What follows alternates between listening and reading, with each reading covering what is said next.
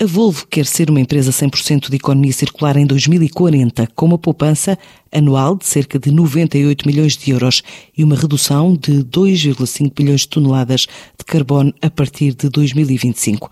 Nos planos de sustentabilidade também está o projeto de dar segunda vida às baterias de automóveis.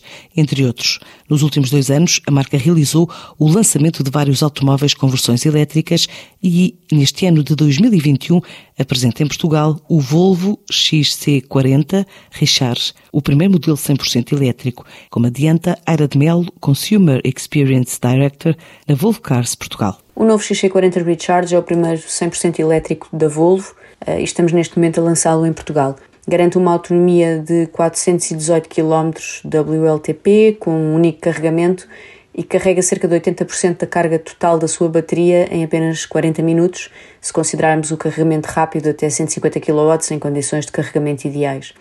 Tem um sistema de infotainment muito avançado que permite ter no automóvel a experiência de um smartphone, já que incorpora o Google Assistant, o Google Maps, o Google Play, com atualizações em tempo real uh, e uma capacidade de personalização sem precedentes. Uh, controle acionado por voz, tudo isto combinado num sistema bastante intuitivo aliás, esta parceria com a Google é pioneira, está apenas disponível no, no Volvo XC40 Recharge e foi pensada para melhorar a segurança na estrada e criar uma experiência única entre o condutor e o seu automóvel.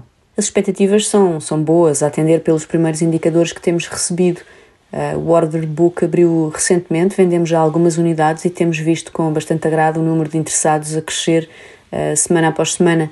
Este é um modelo muito importante para a Volvo no mercado uh, como o nosso, onde a potência pela eletrificação é bastante grande e mesmo superior à de alguns mercados europeus.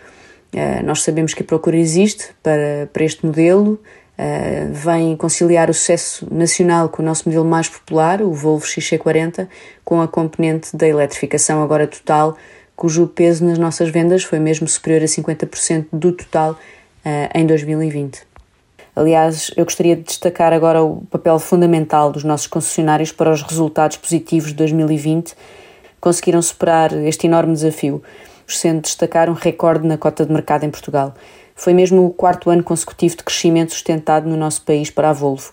Para este resultado contribuíram ainda o aumento da importância dos modelos SUV, cujas vendas absolutas cresceram 23% em relação a, ao ano anterior, e a introdução de novos modelos eletrificados, cuja taxa de penetração no total das vendas nacionais da marca foi de 53% em 2020.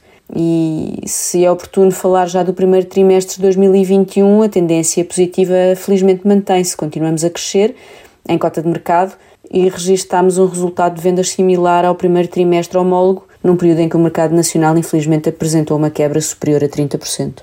E dentro deste contexto enunciámos algumas medidas Prometemos de hora em diante apresentar um novo modelo 100% elétrico a, a cada ano. A Volvo Cars está em Portugal desde 2008, mas foi em 2020 que atingiu a cota de mercado mais elevada de sempre no mercado nacional.